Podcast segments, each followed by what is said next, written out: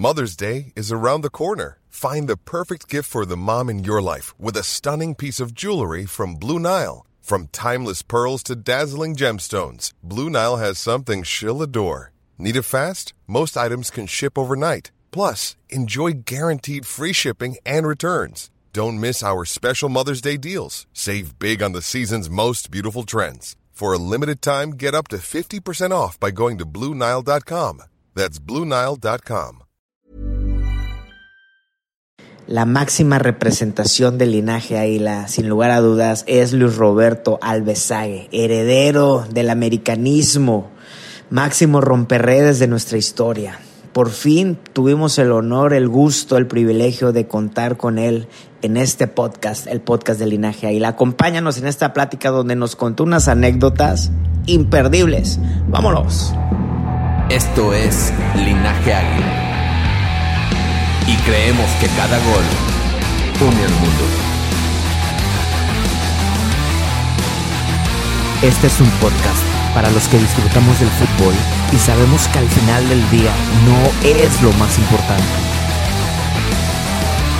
Porque el fútbol es para cotorrear, conectar con gente chida y para inspirarnos a seguir con lo que nos toca. De fútbol no entendemos mucho, pero para el relajo nos pintamos solos. Así que bienvenido y bienvenida, bienvenidos todos a este podcast, el podcast del linaje Águila. Conquistó el marco rival como nadie en la historia del América, genio y gigante en la cancha, en la televisión y la vida misma. Con ustedes, la leyenda máxima, la máxima expresión del linaje águila, Luis Roberto Alves Sague. Venga, Saguillo. ¡Saguito! ¿Qué pasó, banda querida? Mis queridos amigos, hermanos del linaje águila, muy contento, feliz de estar aquí con ustedes. Eh, la verdad, San, el famoso Lord Jorginho, ¿verdad? y el grandísimo Rafinha, que trae todo el, el look, toda la, toda la A intención. tono contigo, goleador, a tono contigo. de, de que podamos pasar un rato agradable. Así que muy contento y feliz de hablar con toda la banda de americanistas que le van a las poderosas y gloriosas Águilas en América, como también aquellos que no les van a las poderosas, pero son cuates y son bienvenidos siempre. Muchas gracias por esa bienvenida, ¿eh? Muchas gracias, Aguito. Y bueno, y también mi compadre Rafa Barrilete, gracias mi Rafa por estar acá y andas echando ahí un drink y todo para ponerte a tono, ¿no, compadre? A tono con Saguito, que además de ser el máximo goleador de las poderosas y gloriosas águilas, es buen amigo. Y pues no me podía perder esta conversación con ustedes, ¿no? Oye, Rafiña, quedó pendiente. Ya después invitamos al buen San, entonces, y al Lord, ese es Mezcales, ¿verdad? Que íbamos Uf, a poder uf. ahí. Teníamos, teníamos ganas de mandarte un mezcalito para que hoy pudieras Sí. tomártelo con nosotros. Pero, Pero, ahorita bueno, sabemos que tienes trabajo, ¿no? Es correcto, tengo chamba después, así que, pero no faltará ocasión, mi querido Rafiña. Cuenta con ello. Yo me comprometo a poner el mezcal en la casa ahora que vengan Sam y Lord para echarnos unos mezcalitos. Nosotros nos llevamos los cortes, compadre, carnita asada y armamos Picaña, el cotorreo. ¿no? Picaña. Picaña, Y uf, ya se armó. Ya se armó, ya se armó. Saguiño, pues bueno, gracias por estar acá con nosotros. La verdad, este, como te lo decíamos un poquito antes, antes de entrar, estamos muy contentos porque, este, pues es un sueño para nosotros nuevamente estar hablando con alguien de este tamaño. Eh, me voy a poner un poco poético, aunque voy a quitarle un poquito la bola a, a Samuel, que es el que tiene este perfil. Yo la verdad es que soy el rostro nada más aquí en esta comunidad. Muy bien. Este, y el dinero, y el dinero, y el Así- dinero. Así somos, así somos los AME, así somos Así los AME. es, tú lo sabes, mi Saguiño. Pero bueno, la expresión de gol lleva tu nombre en el americanismo máximo goleador del América. Tenemos el dato de que metiste 188 goles y luego hay otro dato que metiste 192. Total que sean los que sean, eres el máximo y cuando, cuando la afición grita gol en el América lleva tu nombre porque es casi imposible este, romper ese récord. Saguiño, ¿cómo te sientes de eso? Mira, la verdad me siento muy contento y muy feliz porque eh, es un orgullo si tú me hubieras preguntado cuando debuté en el América, allá en el lejano 1985, cuando recién llegaba lleno de ilusiones, un chamaco, 18 años, no me imaginaba poder alcanzar ese eslogan. Empezando porque tenía eh, no la sombra, porque nunca fue una sombra, al contrario, fue motivo de orgullo, pero tenía como, digamos, esa imagen tan gigantesca que era la de mi padre, que era la de mi padre y sigue siendo. Entonces, eso lo cargué desde, inclusive desde mis inicios allá en Brasil, en el Corinthians, porque llega un momento que las, las inevitables eh, hirientes, a veces desagradables comparaciones siempre están a la orden del día. Entonces, se empezó a dar las circunstancias, quería escribir mi propio nombre en la, en la historia de la América, del fútbol mexicano, siempre muy orgulloso de mis raíces, de donde yo nací, a pesar de tener raíces brasileñas, por supuesto, y hablar medio chistosón, reconozco, pero bueno, así es, mi familia sigue allá, mis padres, entonces, obviamente, empecé a tratar de paso a paso, entrenamiento tras entrenamiento, partido tras partido, escribir mi propio nombre en la historia de la América, sabiendo la dificultad y lo complicado y, y, complejo que es eso. Y gracias a Dios, en, la, en esa ambición, en ese americanismo empedernido que yo tengo, yo sí, y lo digo de, de, dientes para afuera. Tienes el ADN, ¿no? El ADN americanista, ¿no? Es correcto, yo no soy americanista de dientes para afuera, no soy americanista de ocasión, no necesito quedar bien con nadie, yo soy americanista de cuna, ¿no? Y mi sueño era jugar en la América por las historias que mi padre me platicaba, entonces el poder alcanzar, lograr títulos, escribir mi propio nombre, pues bueno, este, y ojo, no siendo un centro delantero, el clásico 9, ¿no? Entonces, con tanta calidad en el América que ha pasado a lo largo de tantos años, haber logrado eso, pues para mí me deja y me, me hace sentir muy orgulloso y muy satisfecho. Increíble, increíble. Échale mi Rafa. la duda, ¿cuántos goles hiciste en el América? Mira, eh, Rafiña, yo no tengo el dato exacto, ¿no? Como, como dijo Jorge, uno dice 128, 192, eh, unos dicen que pasé o sea, los tanto 200. Que perdiste la cuenta. Te lo juro que nunca, no, no, nunca fui el típico quisquilloso es correcto. Qué locura, Zayito, qué locura es. De, de, de, estar llevándolos, no, la cuenta exacta. Pero sí, hay, hay unos cuantos ahí. unos cuantos porteros lo siguen soñando, es lo único que podemos saber. De, dejémoslo de así, unos cuantos goles que me alcanzaron para convertirme entonces tal vez en el máximo goleador y anotador de la América. La verdad que no cualquiera. Cuéntame un poquito más, Zayito. Cuéntame un poquito más de esta época de gloria, esta década de gloria de los ochentas con el América, tus compañeros de equipo, quién lideraba ese vestidor, cómo ha evolucionado el fútbol desde entonces. Cuéntame un poquito de tus orígenes y de esos ochentas maravillosos para el América.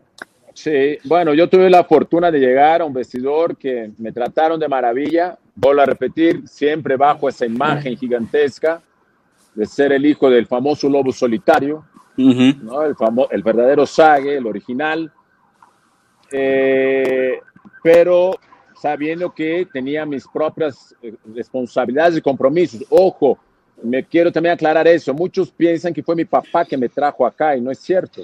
¿no? Mi papá simplemente acompañó mi, todo lo que fue de mi fichaje, la negociación. estaba en el Corinthians.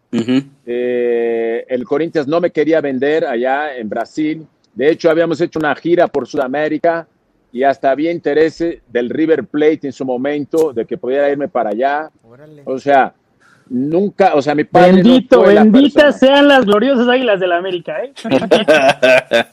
es correcto. Pero yo siempre con la firme decisión y deseo de emular a mi padre, ¿no? Había empezado en el Corinthians, pero siempre ese deseo de jugar en la selección mexicana, de venir a México, de jugar en el Estadio Azteca, de vivir el, eh, eh, este, y compartir esa pasión que mis padres nos transmitieron de México desde niños, mismo viviendo en Brasil, en mi caso. Tengo dos hermanos que tuvieron más tiempo acá en México, de hecho tenían amigos ¿no? Hicieron parte de la primaria. Yo no, yo a los tres años me regresé a, a Brasil y ya después, a los 18 años, es cuando vuelvo nuevamente a regresar a, acá a México. Entonces, yo, el América, ¿no? Mi ser, y llego a un vestidor en donde encuentro a las dos para mí, y lo digo con mucho respeto con los demás americanistas, a esas personas, yo sí me quito el sombrero, igual que el tuyo, Rafiña, si tuviera ahorita me lo quitaría. Por favor, ayúdame, quítame el Sí, sí, claro, claro, claro. Eso. Claro. yo me lo quito por ti, Saguito, yo me lo quito por ti, Saguito. Por favor, a, los dos. Es lo menos, es lo menos. A, es lo menos. A los dos íconos más grandes, junto con mi padre, para mí del americanismo, que son Alfredo Tena, más bien Cristóbal Ortega y Alfredo Tena. yo, para mí, fueron mis, mis, mis guías ya terrenales, porque mi padre obviamente desde Brasil, en mi infancia, después me seguí empapando con mi padre, por supuesto, pero ya en el día a día, en esos ochentas maravillosos que te refieres, este, fueron con Alfredo Tena, que era el gran líder del vestidor por su carácter, por su temple, el famoso Capitán Furia, y eh, Cristóbal Ortega, y los demás. Debes tener una anécdota, debes tener una anécdota así que te haya, que te haya marcado de ese vestidor y de ese americano. Hay un momento, una anécdota que digas, tengo que compartir con el americanismo. No, mira, anécdota, anécdota, te voy a decir una cosa. Deja poner mis lentes porque ya estoy ciego, no veo ustedes bien, perdón. Ahora los veo mejor. Ahora sí, ya los veo mejor. Este, mira, yo yo fui un tipo siempre muy, muy tranquilo, ¿no? Siempre eh, ahí en la concentración, muy, este, muy, digo, muy tranquilo. Yo no, yo no me involucraba mucho en, en el día a día del, del vestidor. ¿no? Yo vivía, entrenaba, cumplía con lo mío y después ya me iba a mi casa o si teníamos que estar concentrados, íbamos a la concentración y me quedaba ahí en el hotel eh, en mi cuarto, viendo la televisión, eh, escuchando música, que siempre me ha gustado, o dormir, que es otra de mis pasiones. También me gusta dormir, reconozco, soy fan.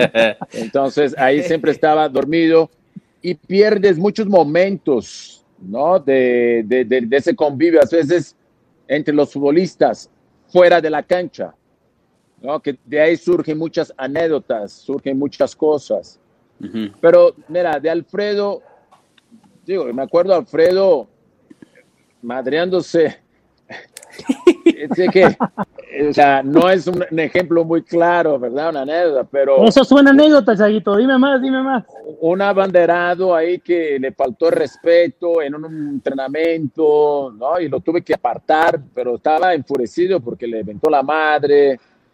O sea, en un entrenamiento, Saguiño, en un entrenamiento. En un entrenamiento, porque de repente es, correcto. Eh, y obviamente Tena no estará orgulloso hoy de platicar esas anécdotas, hasta no, y no lo quiero quemar con eso, pero lo que les quiero tratar de transmitir era su liderazgo y su pasión. su intensidad, Su, intensidad, exactamente, con que hacía las cosas. En aquella época, nosotros hacíamos los interescuadras de repente con equipos eh, de las divisiones alternas, ¿no? Lo que era segunda división o no esta primera A, pero bueno, la segunda división o equipos que estaban en diferentes categorías inferiores a la principal, ¿no? A la división principal.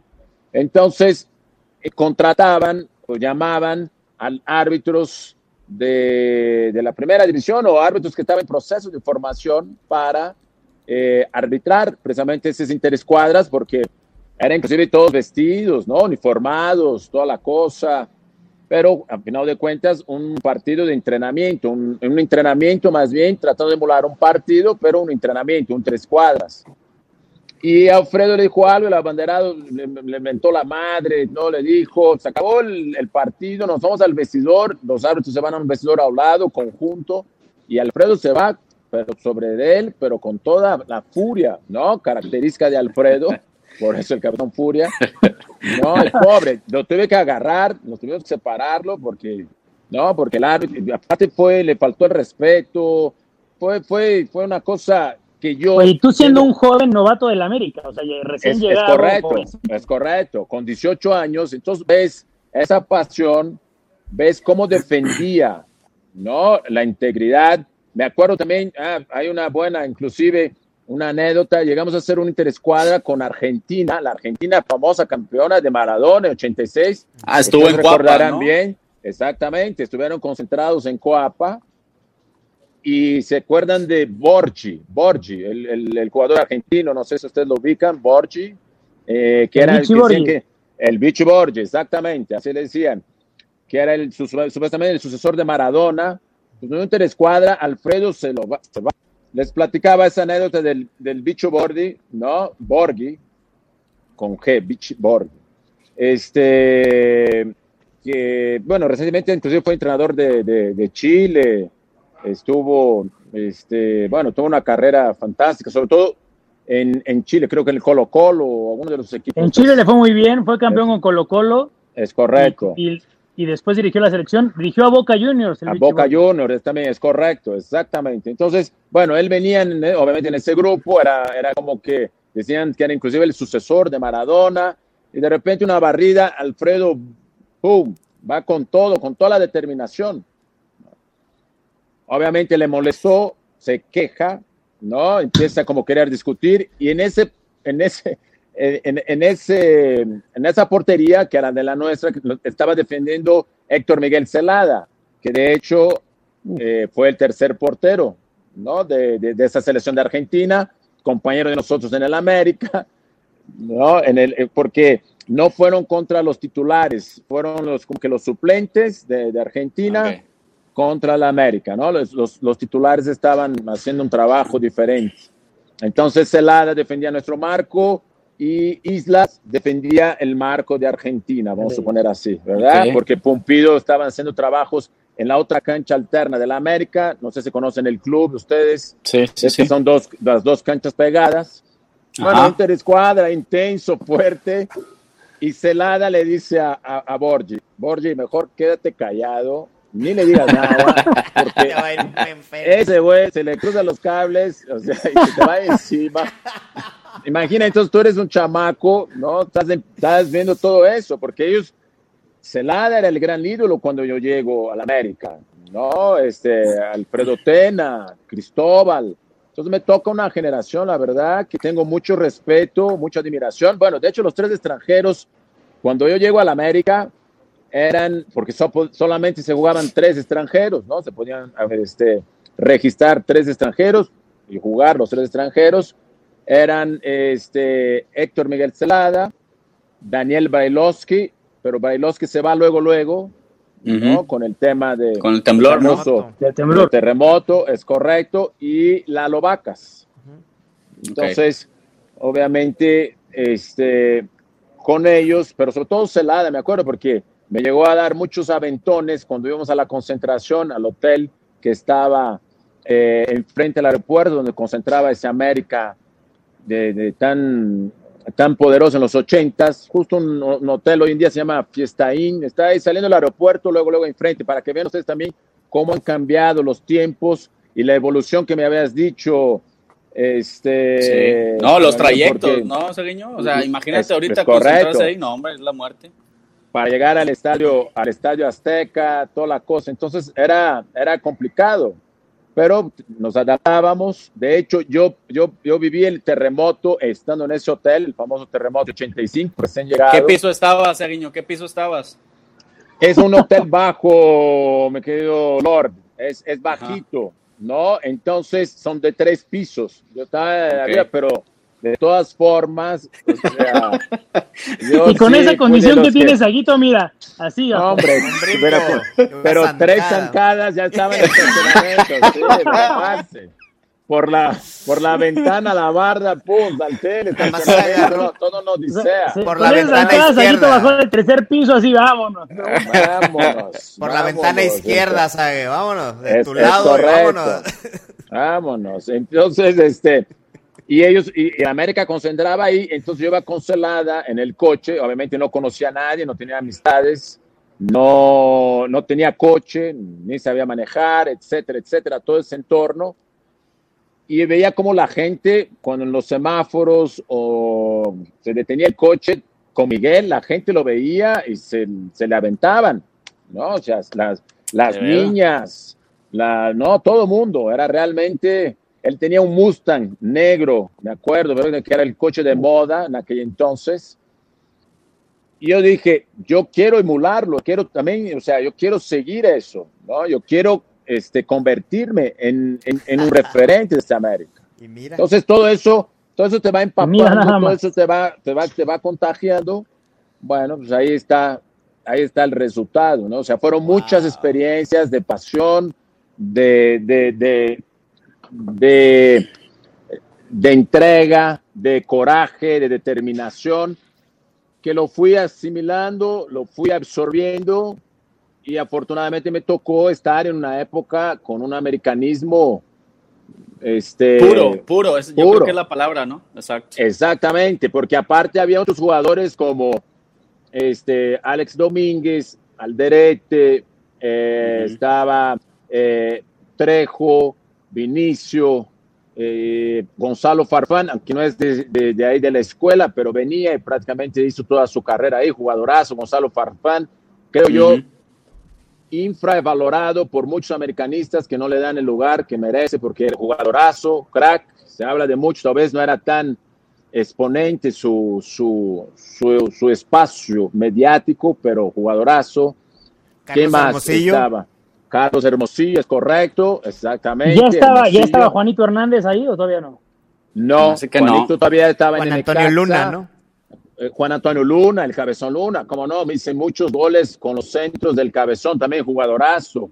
Entonces, pero todos ellos hechos y derechos exactamente de esa esencia de americanismo.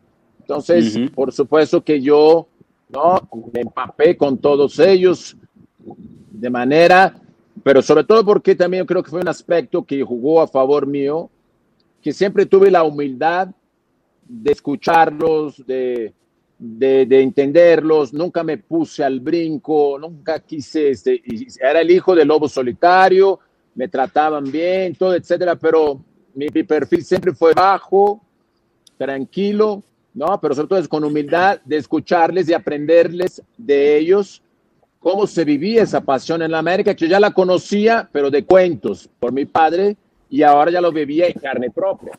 Oye, Sague, con humildad, ¿cómo te, ah, perdón, ¿cómo te acomodaste en la izquierda, siendo que eres muy alto? ¿Por qué no te acomodaste de centro delantero? ¿Y cómo hiciste para hacer tantos goles, aunque siempre estuviste en la banda izquierda? Es, es, una buena pregunta, Sam. Fíjate que yo, al principio, eso que me orientó fue mi padre, porque yo eh, quería, yo quería como que jugar, obviamente empiezas a buscar o tratar de encontrar una, una, una forma, un estilo, de, un estilo de juego, ¿no? Eh, en, allá en mis inicios mi padre era centro delantero, 9-9. Mi hermano, que tengo un hermano que también crack, jugadorazo, quiso emular y quiso también seguir jugando como centro delantero, como 9-9. Pero mi fuerte siempre fue la velocidad, a pesar de mi estatura, la zancada. Desde la escuela, desde niño, muchos querían que era lento, pero se confundían, ¿no? Además, hasta se... no se... ni las placas, ¿no? Es correcto, ¿no? Se iban con la finta, se, confiaban demasiado y ¡pum! ¿No? Ahí siempre les da, tal vez me costaba un poco el arranque por mi estatura, pero ya después encarrerado rebasaba a todos. Eso siempre reconocí, fue mi gran, mi gran virtud. Perdón, aquí que estamos haciendo unos ajustes técnicos porque está un poco fuerte el viento. Ahí está. Es que estamos aquí en las instalaciones de, de la empresa de Azteca, donde trabajo, que ahora tenemos la chamba. Eh, bueno, entonces le llegó mi papá zurdo, zurdo, obviamente, eso ustedes lo saben perfectamente, la derecha. Natural. La, derecha para nada, ¿no? Este, es, es, algo de que me arrepiento, porque de repente crees que con, con tu, los dones que tú tienes, eres, ¿no? El Superman y puedes resolver, resolver todo, ¿no? Todos los, todos los, las, todos tus problemas. ¿Qué hubiera sido si Sagi le hubiera pegado con la derecha, no? Imagínate, si de por sí perdió la cuenta en los 190, imagínate. Y la, y la verdad, sí, la verdad. O sea, ahí hubiera sido un chorro, pero más todavía de goles. O sea, pero me confié, ¿no? Y mi papá se me decía, vete a entrenar técnica con la derecha, pero crees que, ¿no? Con la zurda eh, era más que suficiente para imponer condiciones. Entonces mi papá dice, juegas de medio izquierdo. Antiguamente el medio izquierdo era el que jugaba, antiguamente era el número 10, ¿no? O sea, como todo, siempre era la, formación clásica era 4, 3, 3, ¿no? Y los tres de la media cancha eran este, el 5, el contención, por lo menos así en Brasil se jugaba, el 8, que era el medio por el lado derecho, y el 10, el medio por el lado izquierdo. Me dice mi papá, eres zurdo, no te conviene jugar de espaldas, te van a dar, van estar dando codazos, te van a pegar y por tu velocidad es mejor que vengas encarrerado de atrás hacia adelante, o sea, de la media cancha hacia la portería, porque ahí vas a llegar siempre muy bien. Y entonces me acomodé en el sector, primero como medio izquierdo, ahí en el Corinthians, jugaba en esa posición. Y ya cuando llego acá en el América, hablando con el zurdo López, jugaba Lalo Vacas, el Tucumán, mm. ¿no? Eres en esa posición este, me dice, te voy a poner adelante por el lado izquierdo. Yo creo que en aquel entonces el zurdo visualizaba el equipo con Brailovsky como extremo derecho, que era extremo derecho, delantero, y yo por el extremo izquierdo, ¿no? Y un centro delantero, en este caso, Hermosillo. Yo creo que esa más o menos es la idea. No salen los planes porque ya platicamos, el ruso se va, después ya tienen que adaptar a alguien por el sector derecho, pero yo me adapto por la izquierda y así empezó, ¿no? O sea, era, porque aparte yo también tenía esa, esa disciplina táctica de seguir el lateral derecho, ¿no? Me pedían que marcara, porque ojo, no era Ojalá ven a jugar así como, ¿no? Los delanteros, habla, ¿no? Los cazagoles, los cazagoles. ándale, porque todavía eh, de repente subo algunos goles de la gente, no, pinche Zag, eres cazagoles, no, los porteros. De rebotito, de, rebotito. De rebotito.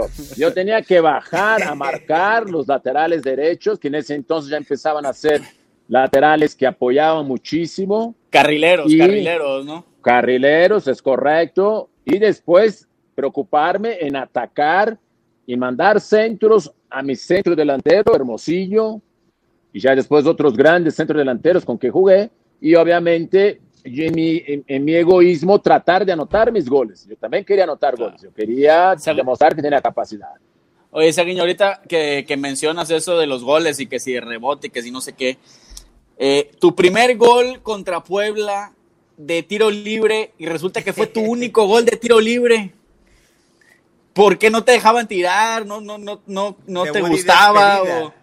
Lord, así son los egoístas. O sea, como sabían que tenía tantas aptitudes, ya no, le dieron talento y lo bloquearon. O sea, sí, si este cuate, este, este, este, este grandulón, esta, esta pinche jirafa, hace gol de todo tipo y todavía va a ser de tiros libres. O sea, no. Deje algo para la banda, chance.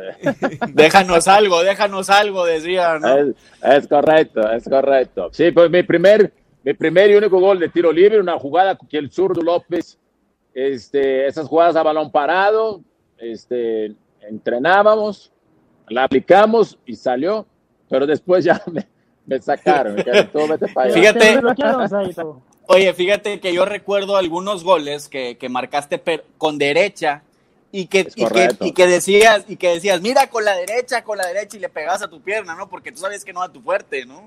Sí, eh, y aparte me satanizaron muchísimo el tema de la derecha. que ni para el camión decían, del que ni para el camión. Y del cabeceo, Saguito, también del cabeceo te mataban. Es correcto, cabecito a la derecha. Y les voy a poner, mira, ustedes que acompañan, ven el fútbol, les pregunto, ¿cuántos diestros famosos, eh, reconocidos, han anotado goles con la zurda? No, hombre, no lo usan para bajarse del camión. No, no, pero es el mundo más normal o natural. Claro. A mí, eso fue, inclusive después compañeros que se, transformaron en compañeros míos, en, increíble, ¿no? Bueno, en, en, Televisa, que en aquel entonces eran los que narraban los partidos de, de, la América y de la selección, y sí, era muy evidente que no utilizaba la derecha, pero como muchos otros grandes futbolistas que son zurdos, zurdos, ¿no? Y pregúntame si anotaban goles con la derecha, tampoco. O viceversa, digo, sobre todo diestros que anotar en gol con la, con, con la zurda. Con la izquierda, y, empezaron a satanizar ese tema, ¿no? De que no, ¿cómo es posible? No, ¿cómo es posible? No, no, no utiliza la derecha y no autoriza la derecha, y la derecha ni para el camión. y la derecha, quieres la derecha con ese gol que le hiciste a Perú en la Copa América, Sague? ese poema. Tú sabes, tú sí sabes. De los goles arriba, que sí grité de Sague. arriba los zurdos, arriba los zurdos. No, no. Entonces, de los goles que yo sí gritaba de Sague era Sague con la selección. Muy bien. Está bien, ya. Cuéntame, un poquito, de, cuéntame un poquito de la selección, Saguiño. Formaste parte de la que para mi gusto es la mejor de la historia, ¿eh? La del 94. Sí, sí, te, voy, a decir rápido. Y, y lo de la cabeza sí reconozco, no era mi fuerte, ¿eh? porque tenía parte la sombra de mi padre, que fue un, ¿no? Un, magnífico rematador de cabeza, recordado hasta hoy, no solamente acá en México, allá en Brasil. Todo el mundo habla del gran resorte. Entonces, esas cosas me satanizaron, pero bueno, y tengo goles, ¿eh? Van a ver de derecha, de repente lo subo, derecha, de cabeza, vas madurando, te vas aperfeccionando, pero bueno, en fin. Con la selección, esa famosa selección de 94, 93, 92, éramos una generación de jugadores con mucha hambre y con muchos deseos de trascender. México venía del famoso tema de los cachirules, eh, nos habían eliminado una generación que sufrimos las consecuencias seguramente de haber vivido una experiencia ya importante en un mundial, que fue el Mundial de Italia en 1990, encabezados nada más y nada menos que para mí personalmente, a título personal, por el mejor futbolista mexicano de todos los tiempos, Hugo Sánchez, estaba en su apogeo. De acuerdo. Estaba en el Real Madrid haciendo goles de todas formas, de, en todos los sabores, en todos los sentidos, y sufrimos las consecuencias por equivocaciones de directivos, ¿no? Por jugar chueco, por hacer las cosas mal, y periodistas muy respetables que en su momento sacaron todo eh, a colación, ¿no? De las trampas que estaban haciendo, ¡pum! Para no extendernos en eso, nos, nos suspenden. Y viene ¿será que... Ah, perdón, perdón. ¿Será que, ¿Será que esa selección, digo, complementando un poquito lo, de Rafa, esa para ti es la mejor selección de, México en todos los tiempos, la del 94? Mira, querido Lord, es, difícil, ¿eh? ¿eh? Es ser juez y parte. Yo les este propongo, Sague, si me permite, yo les propongo un ejercicio democrático. Levanten su mano los que crean que la del 94 es la mejor selección de ah, todos los tiempos. Muy bien. Sague, pues la, democracia, la democracia ejerció su, su trabajo, Sague. Me gusta. El, inmortal, el inmortal, Saguito, Luisito, y encima te das el lujo de dejar en la banca al mejor a Hugo Sánchez. No, para esa selección, mira, me quito el sombrero.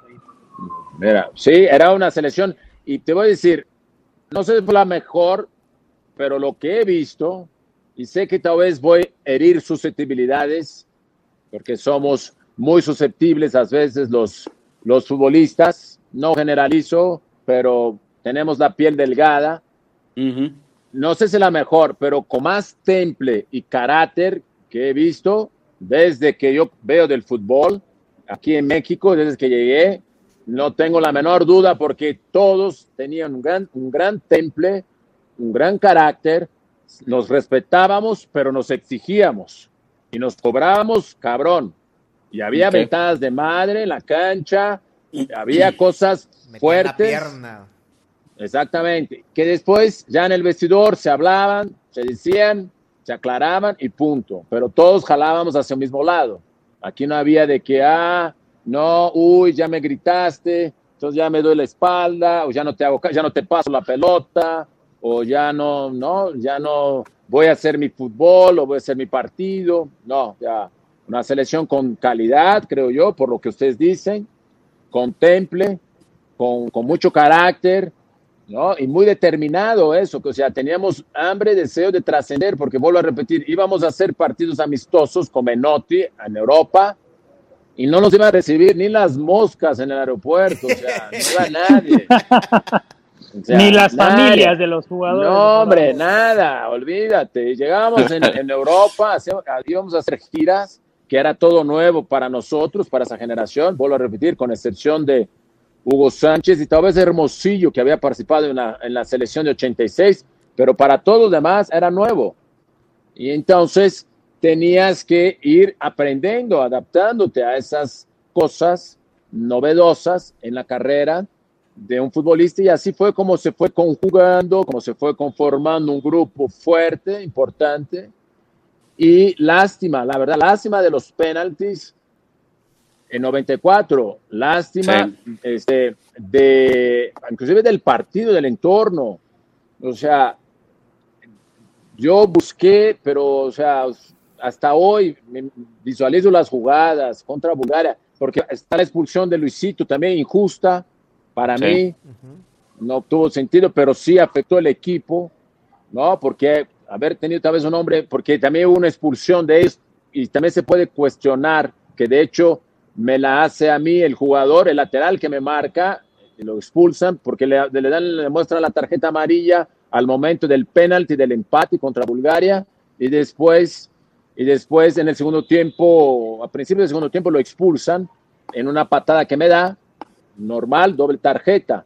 Viene lo de Luisito, lástima, pero esa selección era para hacer historia. Si tú me dices Marcelino Bernal en los penaltis, Aspe, jugadores que, no, Benjamín Galindo, que infelizmente ya no, no, estaba. Entonces, teníamos especialistas en, en, la materia.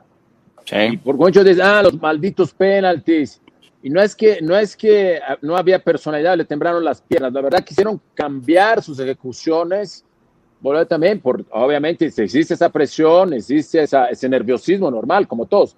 Pero ahí fue donde vino, porque esta selección seguramente, y ojo, se pierde contra Bulgaria, que a la postre acaba entre las cuatro selecciones más importantes del Mundial. ¿eh? Y en ese mismo Mundial se empató contra Italia, que acaba siendo finalista contra Brasil y en ese mismo mundial sí estuvimos en el famoso grupo de la muerte. También. Con tres selecciones catalogadas como selecciones revelaciones, más allá de la historia de Italia, tanto Noruega como, como Irlanda, eran las selecciones, eran selecciones revelaciones en esa época, en ese momento, como es el fútbol de momento, por, por haber llegado a ese mundial. Entonces, fue una lástima, pero sin duda alguna era una selección sumamente capaz, ¿no? Y aparte con buen trato del balón, se proponía jugar, o sea, muy bien trabajada, muy bien este, dirigida por Miguel Mejía Barón, pero los penaltis nos jugaron esa, esa mala, un ingrediente, un ingrediente que también estaba a favor de la selección era que casi pues éramos locales, ¿no? Este, Correcto. y difícilmente en un mundial vamos a tener un apoyo así, ¿no? A menos que sea en México, quizá o otra vez en Estados Unidos. Sí, ahí también tal vez lo que pesó mucho fueron las condiciones climatológicas, ¿no? el, calor que hacía. El calor. ¿no? O sea, está comprobado que fueron las temperaturas más altas registradas en un mundial de fútbol, esas que se jugaron en Estados Unidos. Y jugábamos durante el, o sea, durante el día, era una locura. Debían haber, por lo menos, haber hecho esos partidos en la noche. Pero bueno, Oye, tampoco quiero caer en justificaciones. Y ya que estamos en esos años y hablando de misterios sin resolver y de ejercicios mentales de regresar a esas, a esas épocas, la era de Ben Hacker, el americanismo se sigue despertando en la noche diciendo, ¿qué pasó, Saguiño? Saguiño. ¿Qué hubiera sido de ese América? Sí, cara, no, hombre, ni me digan, la verdad, o sea, hasta a mí, hasta hoy me duele. Pugnas internas, así sencillo, o sea, una pugna interna de uno de los, de, uno no, del mejor directivo que tuvimos en la historia de nuestras poderosas y gloriosas Águilas de la América, en este caso Panchito Hernández, por los celos que ya le estaban quitando el protagonismo de muchos años contra una nueva corriente que existía de directiva, que se llamaba Giuseppe Rubulota, que él había traído a los africanos famosos, famosísimo Kalusha, Kalu y Villic, y incluso al entrenador Leo Ben ¿no? Entonces, eh, el hecho de, el hecho de, de sentirse como que rezagado en esa, en, en, esa, como que en ese protagonismo que él siempre tuvo, pues siempre hubo muchos enfrentamientos eh, entre ¿no? Panchito y Rubulota, aunque aparentaban que se llevaban bien, pero había celos, habían ahí como que diferencias y obviamente todo se depositaba en la persona del que era el presidente del Club América, Emilio Díaz Barroso, era el que tomaba la decisión. Y entonces llegaba mucha información de un lado, de otro, pero la realidad, como ustedes me mencionan, el equipo funcionaba y hasta hoy es recordada, ¿no? Como ese gran equipo. Fíjate, Seriño, que nosotros, perdón, nosotros tenemos algunas, este, algunas historias en torno a esto, porque como decía, como decía Sam, hemos tratado de encontrar la respuesta por todos lados porque ese América era para, para marcar generaciones, ¿no? Y, por ahí nos, por ahí nos, este, nos comentaban que en esto de, de Díaz Barroso y de este este protagonismo también con Leo, porque Leo tenía una personalidad, imponía bastante, ¿no? Y, es correcto. y esto de que si, si ponías al cuadro titular, que se manejaba ahí una semifinal o final de Copa contra Necaxa, este, Manuel Puente, muchas cosas. Joaquín del Y la famosa, Joaquín del Olmo, la famosa llamada en lunes por la mañana, presente y el señor dijo, prefiero quedarme a jugar golf, y desde ahí dicen que se rompió todo. Sí, ya había existido previo unas dos llamadas. Una fue, una fue la justificación por parte de Leo con su carácter, su personalidad. Fue, no, él tenía unos perros, no sé qué raza, pero esos perros grandes, los tengo que llevar al veterinario. No, este, no sé si fue, no, no acuerdo el orden, pero así más o menos fue. Eh, la segunda, la siguiente llamada, ah, no, tengo que, tengo que jugar golf. ¿No? Sí. O más bien, hubo otra cosa, tenía que llevar a, a su pareja o él tenía, ah, no, tengo que ir al dentista o tengo que hacer alguna cosa, no sé. El perro, el dentista. Y la tercera, vuelven a hablarle y dice, no, tengo que jugar golf, que esa fue la definitiva. Dijeron, dile que agarre sus palos de golf, todo lo demás. Y se lo meta y por donde y nos, y nos imaginamos. Hoy en uno, hoy en uno, hoy en uno. Exactamente. Entonces, pero ese equipo, la verdad, ya, ya estábamos calificados cuando pasó eso. Eso fue lo que más sorprendió en torneos largos. Y, y eso ya estaba como que eh, planeado por el mismo Leo Benhacker, por nuestro preparador físico. En aquel entonces eh, jugaban en la cantidad de equipos, no eran pares, eran nones. Yo creo que, eran, creo que eran 19 equipos. Hubo alguna cosa porque nos daban una semana bypass, o sea, no jugábamos. descansaban, sí. Descansábamos una semana en ese torneo, tuvo esa peculiaridad. Y entonces en ese, en ese entorno, Leo, no, me acuerdo que llegó, nos dio como cuatro o cinco días, dijo, desaparezcan, no los quiero ver, pero cuando regresen todos, tenemos que estar al 100%, sean profesionales, o sea, ahorita desconecten, descansen, se vayan, se vayan de, váyanse de, váyanse de vacaciones, donde quieran ir, pero al regresar ya nos, nos encerramos y nos perfilamos hacia lo que era la reta final de torneo y lo que era la liguilla.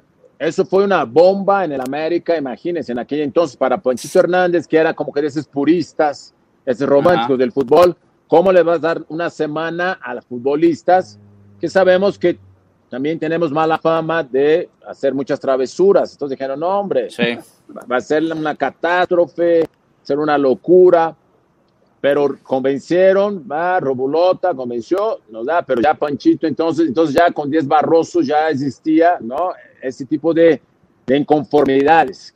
y el equipo volando, ¿eh? El equipo líder, ya calificando prácticamente con... ¿Se sentían campeones, seis... ¿Ah? ¿Se sentían campeones? ¿Sentían esta liga es nuestra? No, no, no, o sea, existía un gran optimismo, por supuesto, estábamos muy motivados, estamos muy motivados, muy seguros, porque el equipo, te das cuenta cuando un equipo juega bien, entonces, cuando el equipo juega bien, como consecuencia hay buen ánimo, hay buen ambiente. Entre tú y Villic metieron 10 millones de goles. Metimos, te voy a decir, eh, Villic hizo 33, yo hice 25. Entre dos, entre dos, jugadores y yo, yo veo los chavos, o sea, entre los dos hicimos 58 goles, 58 goles, más los goles de Cuauhtémoc, que estaba empezando, más los goles de Kalusha, mm. ¿no? Y, hoy en día de repente veo que en esa, en afán de las redes sociales, ¿cuál fue la pareja más explosiva de la América o del fútbol mexicano? por eso digo, por eso hasta me da, me da risa. Da ternura, da ternura. da ternurita, no me voy a poner a discutir, ¿no? El Twitter. No, pues yo con Villic hicimos 58 goles. Y ojo, los últimos cuatro partidos, el famosísimo Pagal, eso sí, no sé por qué lo trajeron, el central, el camerunés, en un interescuadras me barrió de manera burda, absurda, porque los interescuadras con Leo Hacker eran a muerte. Él decía, vamos a ir despacio, pero el interescuadra quiero que sea un reflejo de lo que vaya a pasar en el partido. Y así quiero que jueguen los interescuadras, porque de repente los latinos somos muy dados a jugar interescuadras, cascareando, trotando. y ahí él decía, no, quiero 100% de entrega, de lucha. Y Pagal, queriendo demostrar que podía jugar en el América, porque no jugaba, me barrió en el tobillo. Yo venía en la pelea por el título de goleo con Hermosillo y con Villí. Sí. Sí, sí, Veníamos ahí, pa, hacía, o sea, era uno adelante, otro atrás, de repente, ahí estábamos. Pero la lesión, obviamente mi tobillo como una pelota de fútbol, me tengo que dar afuera, ya los últimos partidos, que de hecho viene ese partido famoso contra, si no me equivoco, contra el Puebla, una doble jornada. El América juega en Puebla, pierde o empata y es el detonante para que el día siguiente Diez Barroso preocupado porque el equipo como que subió, sí nos confiamos un poco ya calificados y empezamos como que a bajar un poco la intensidad. Se había empatado contra eh, Veracruz o Querétaro en el Estadio Azteca. Yo no estoy justificando, no quiero decir que fue por mi culpa, pero yo no jugué esos partidos. Yo era el capitán del equipo. Creo que hubiera sido un entorno diferente y distinto pero no estoy en esos partidos y viene ese fatídico partido contra el Puebla. En Puebla el equipo le va mal y al día siguiente es cuando le hablan precisamente a Ben Hacker. Le dicen, oye, ah, Ben Hacker, no, tengo que jugar golf, no, se preocupen, el equipo está bien, está todo, este, todo bien preparado, todo está bien planeado, no se preocupen. Y es cuando entonces le dan las gracias, ya, sabe que agarra tus cosas y adiós, que es cuando viene eh, Mirko Joseph, exactamente, los últimos partidos, ¿no? Y la liguilla, pero el equipo ya estaba calificado, nos sentíamos bien, o sea, muchas, muchas circunstancias que no se respetaron, y inclusive anímicamente, que fue lo más importante, sí le pegó fuerte, porque el grupo estaba identificado con Ben Hacker. De hecho, decían que yo me había peleado con él por Del Olmo, porque Del Olmo sí estaba un poco del Olmo venía de provincia y estaba un poco como que eh, emocionado con todo lo que se vive acá en el DF. Y salía mucho. Y Diez Barroso y su cúpula lo vieron en muchos lugares de moda, restaurantes, discotecas, antros. Entonces, preocupado, Ben Hacker me llama y me dice, oye, Sague, hay que hablar con Joaquín, hay que hacer con que baje los humos, que se tranquilice, no es momento ahorita, la cosa está medio tensa. No, yo dije, sí, Leo, no te preocupes, porque jalábamos a todos, ¿eh? desde los más experimentados, en este caso del Olmo, que era de, uno de ellos, Kalusha, Villic, como el mismo Cuauhtémoc, que estaba empezando, y lo arropábamos, ¿no? Para que él entendiera lo que se estaba viviendo. Luisito García, que había llegado también, ¿no? Este, me quedo Luisito de, de España, entonces había el Potro, estaba eh, José, eh, el central, ¿cómo se llama? Eh, José Luis, ah, no, no, Salgado viene después, perdón. Era el Alconcito Peña, era el Potro, Juan Hernández, estaba Naranjo, Larita, a ah, Larita era otro de los jóvenes también que ahí estaba, ¿no? Entonces tratábamos de, de, ser Bartichotto, que era un extranjero, el extremo, exactamente. Entonces tratábamos de este, Edu, que fue de que se quedó, Edu. Entonces, Edu también era, era complicado. Yo trataba de siempre, ¿no? Decir Edu, tranquilo, porque Edu de repente también se le iba un poco las cabras. Entonces, porque también querían jugar, porque eran grandes futbolistas. Entonces, todos tratábamos de hacer con que fuera un gran grupo.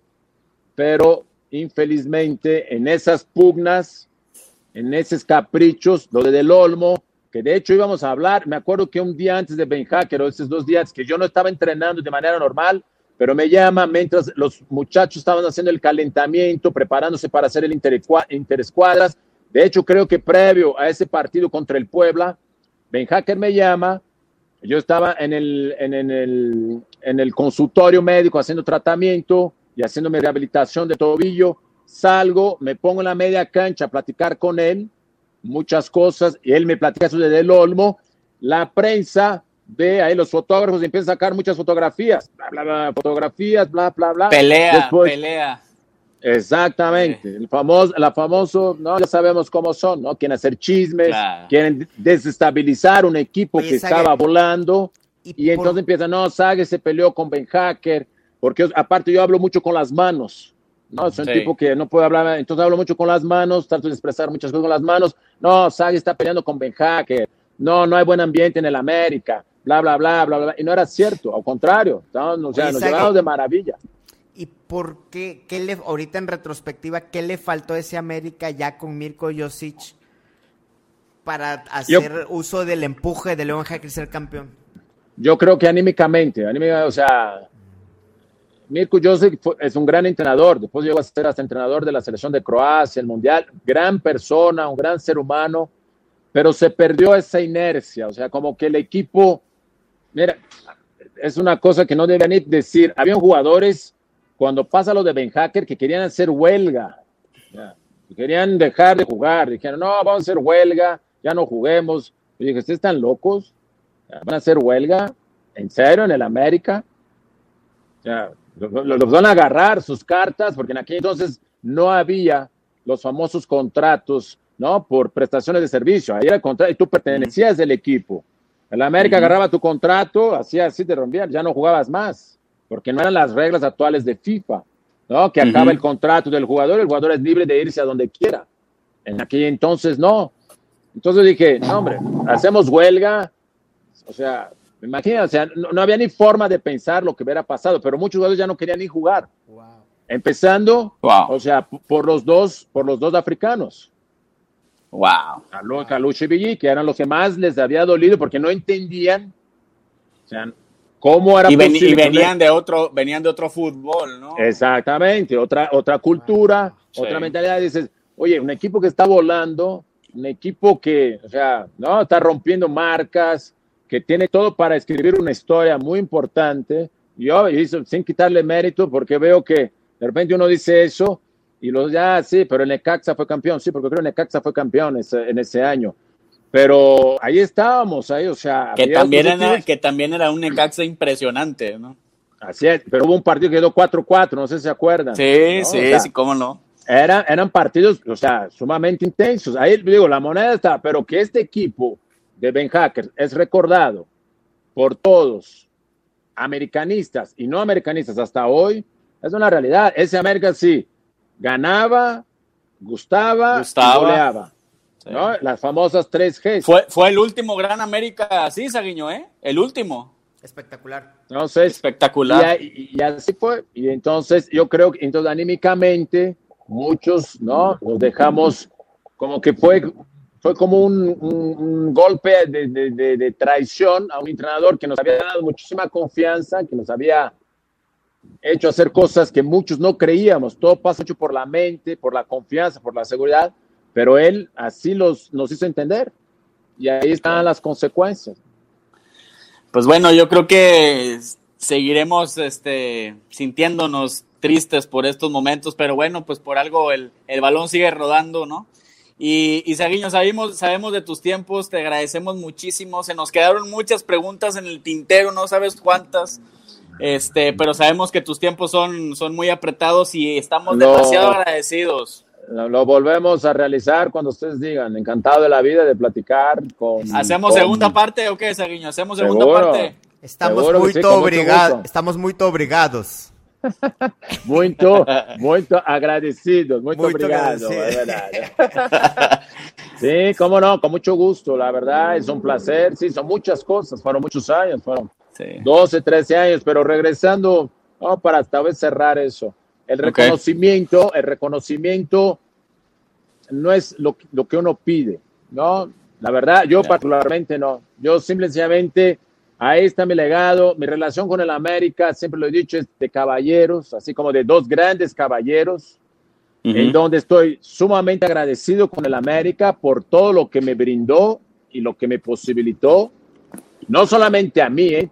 Ahí es un agradecimiento inclusive de familia, es un agradecimiento por parte de mi padre, de mi madre, mis hermanos y por supuesto mío, o sea, extremadamente o sea, incondicionalmente agradecidos con el América, infinitamente por todo lo que nos brindó a la familia Alves dos Santos, Gabranic, a los Sagues, por todo lo que nos generó.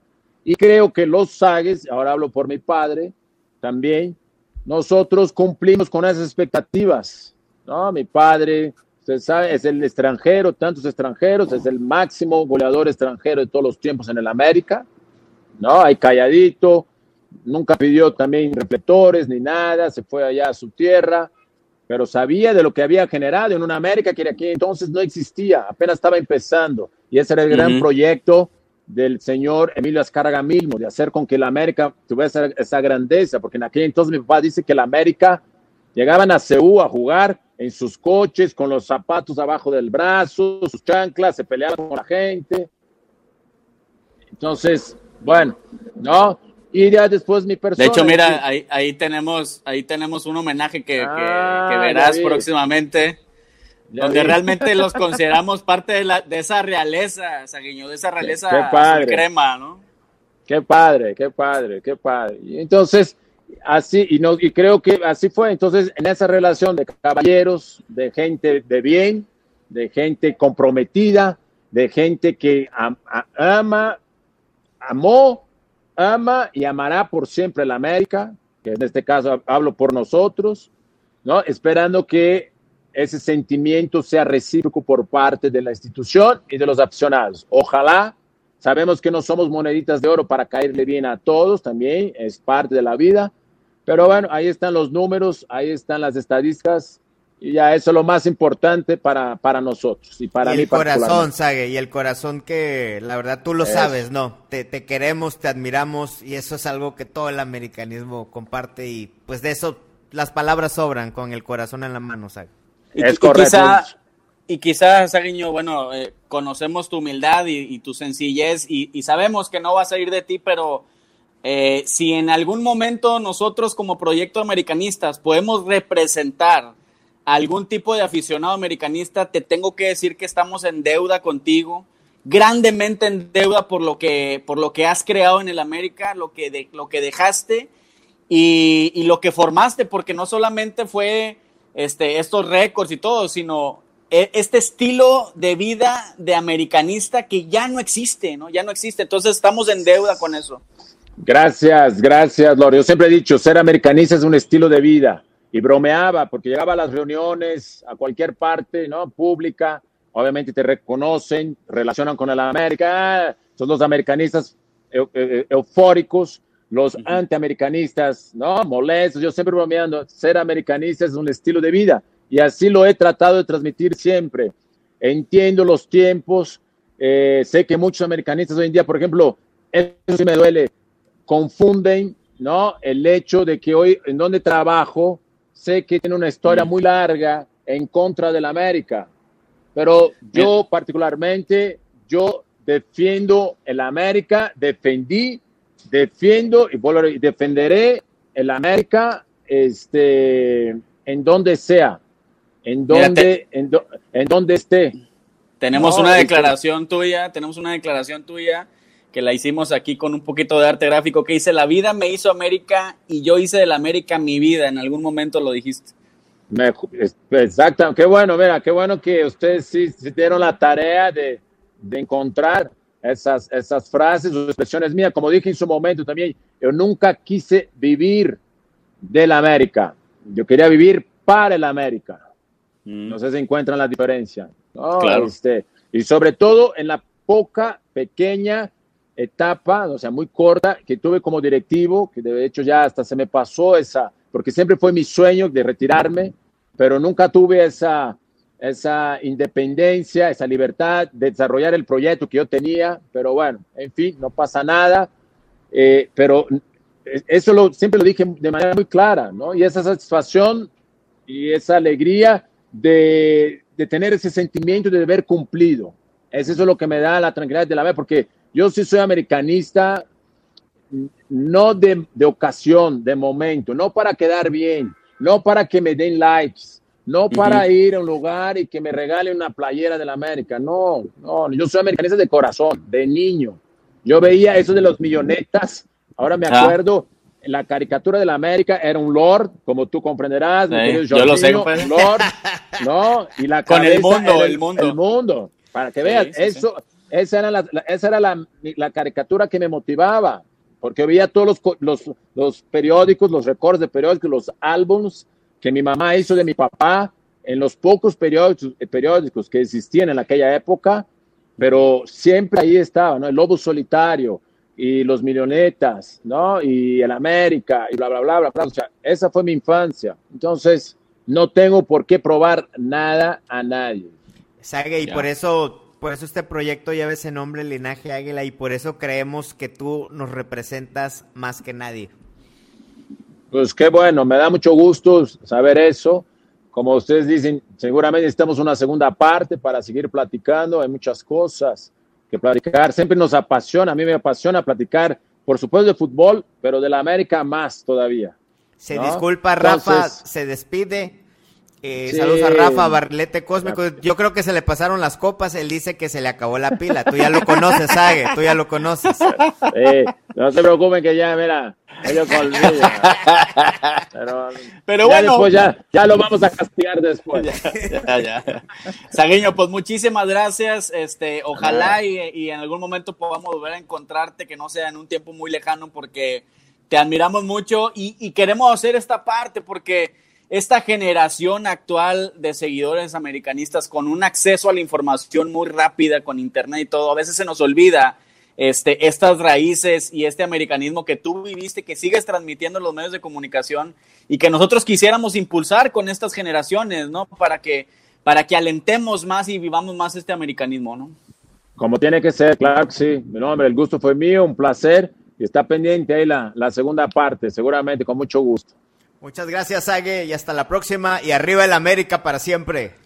Arriba nuestras poderosas y gloriosas Águilas del América. De América. querido San, qué dolor y el famoso Rafiña que ya se fue. Saludos, saludos a toda la banda. Gustazo, bendiciones. Abrazo fuerte, Sague. Nos vemos pronto. Vámonos. Bye. Chao. Chao.